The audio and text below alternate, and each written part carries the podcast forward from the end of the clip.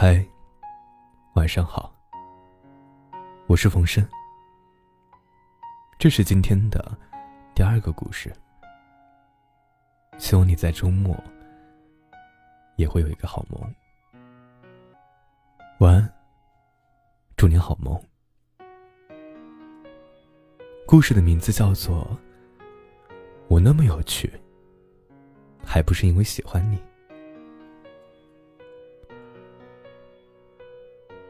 你是不是也是这样的人？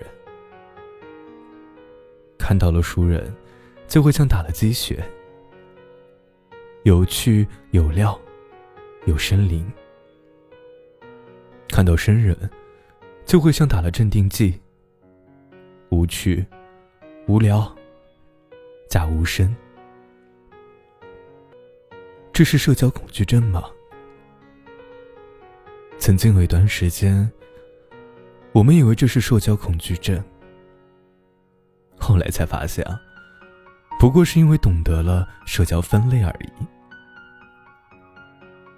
喜欢本来就是一件奢侈品，有趣也是。懂得对喜欢的人有趣，是一个人懂得社交分类的最高段位。在我的圈子里，可能段位最高的。是大林了，所有人都不知道，大林是个话唠。除了我和小峰，每次我们三儿的聚会，就数他的话最多。开始之后完全收不了尾，又说又唱又拍桌子。讲到高兴的时候，还直接腾的站起来，兴奋的直跳。我和小峰。从来都是观众而已。大林，偏偏就长着一张不爱说话的脸，白质的皮肤，下弯的眼睛。大多数见过他的人都说啊，这姑娘不喜欢说话，见人彬彬有礼，有一搭没一搭的样子，懒于交际，疏于距离。有一次。终于被我见识到了，这哪是两张面具，简直是两张脸。我和几个朋友出去应酬，一个经理说：“哦，等一下，我们单位有个同事也过来一起吃饭。”过了一会儿，就见到大林扭动着腰肢走了过来。我和大林使了个默契的眼色。哦。这是大林，我们单位啊业务能力最精通的人，不过他不太喜欢说话的。他的经理介绍说，他坐在我旁边的办公室吧，在与不在一个样，没声音。果然，这两个小时内，大林什么话都没有，除了愁光交错。其余时间就是笑笑而已，像是一个周转于人间，交替自如。上一刻会闹腾，下一刻又如此安静。我真的是第一次看到大林如此安静的吃饭。我曾经问过大林：“我实在想象不出你安静吃饭的样子。”大林说。我安静的时候，像死水，你再撩拨我也没有用。后来，我们每次在吃饭的时候，我总是无意间的会想起那一天的应酬，总是有一点点感动。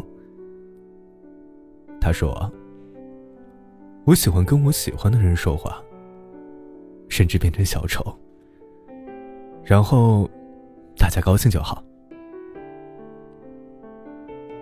是啊，如果无害，我们固执的为自己造一张，其实又如何？复仇里有一句话是：“上帝给了你一张脸，你却为自己才造了另一张。”我们也可以，在喜欢的人面前用尽了全身力气，在其余人面前又全身而退。人都是这样的，天生死气沉沉的总是少数，大多数人都是活灵活现的。世间大部分人都拥有着有趣的基因，却藏在了最深的骨子里。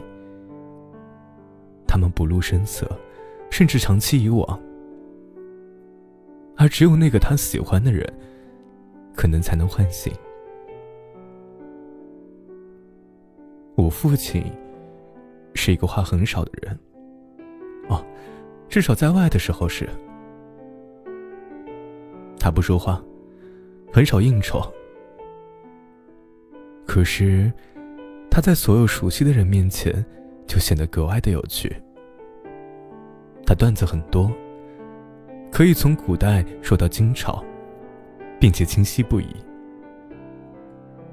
他喜欢吃各种过期糕点，每次买来都会调侃我：“为什么那么久没有给他买吃的了？”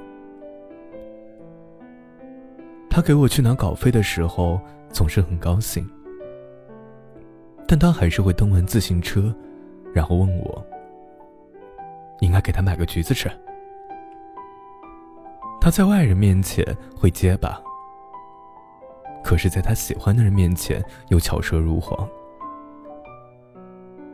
他永远是那个别人眼中的严肃先生，却是熟人面前最喜欢说话的小龙人。我常常很想戳穿这样的真相：你真的很内向。你真的很有趣，不是内向，很有可能是无话可说，很有可能是话不投机，不是有趣，很有可能是相见甚好，又很想后会有期。没有什么人天生沉默。也没有什么人天生有趣，沉默无非是聊错了对象，有趣无非是真的喜欢你。说来，我自己也是。其实谁不是呢？就像我每次嘲笑大林，大林也会说，在他的朋友中遇见过我的人，总会觉得。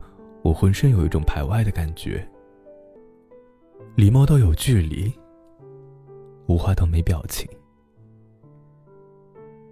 我也听说过，无数人在背后暗出我的面冷、高傲、清高、自以为是，还有长着一张性冷淡的脸。曾经我也特别建议，无非。像并不是太好的标签，给人留下了坏印象。但后来，只觉得根本就是庸人自扰。我有自己的朋友圈，我们每个月都雷打不动的开派对，扯八卦，吐槽工作中遇到的种种垃圾司机，和生活中遇到的猥琐男。我没有激情轩昂的宣誓，也有含情脉脉的插血为盟。我有自己的绝顶闺蜜。我的绝顶闺蜜总是觉得我是她最可爱的小伙伴，因为我话多，点子多，帮她撒气的方式多，帮她找乐趣的方式也多。我还有个最佳男闺蜜老陈。他说：“和你在一起之后，我才知道，生活有那么多活法，可以不断旅行，不断的遇见各种人，不断的读书，不断的有话可以聊。你的有趣，给你自己喜欢的人就已经足够了。有趣很值钱，高贵也是。”最高贵的有趣，是留给自己喜欢的人。至于其他，礼数不缺，就已经足够。王小波曾经说过：“一辈子很短，找个有趣的人在一起。有趣和为你有趣，总是难得。喜欢你，所以我才有趣；喜欢你的有趣，所以喜欢你。对于大多数天生不是表演的寻常人。”沉默是常态，有趣却珍贵。为你变得有趣，为你变得有生气，为你变得有爱，为你长长久久的在一起。没有什么原因，就是因为真的喜欢你。还有哦，冯生也是一个很有趣的人。希望你可以来试试了解我。每天晚上七点半到凌晨一点，在喜马拉雅永生直播，等你啊。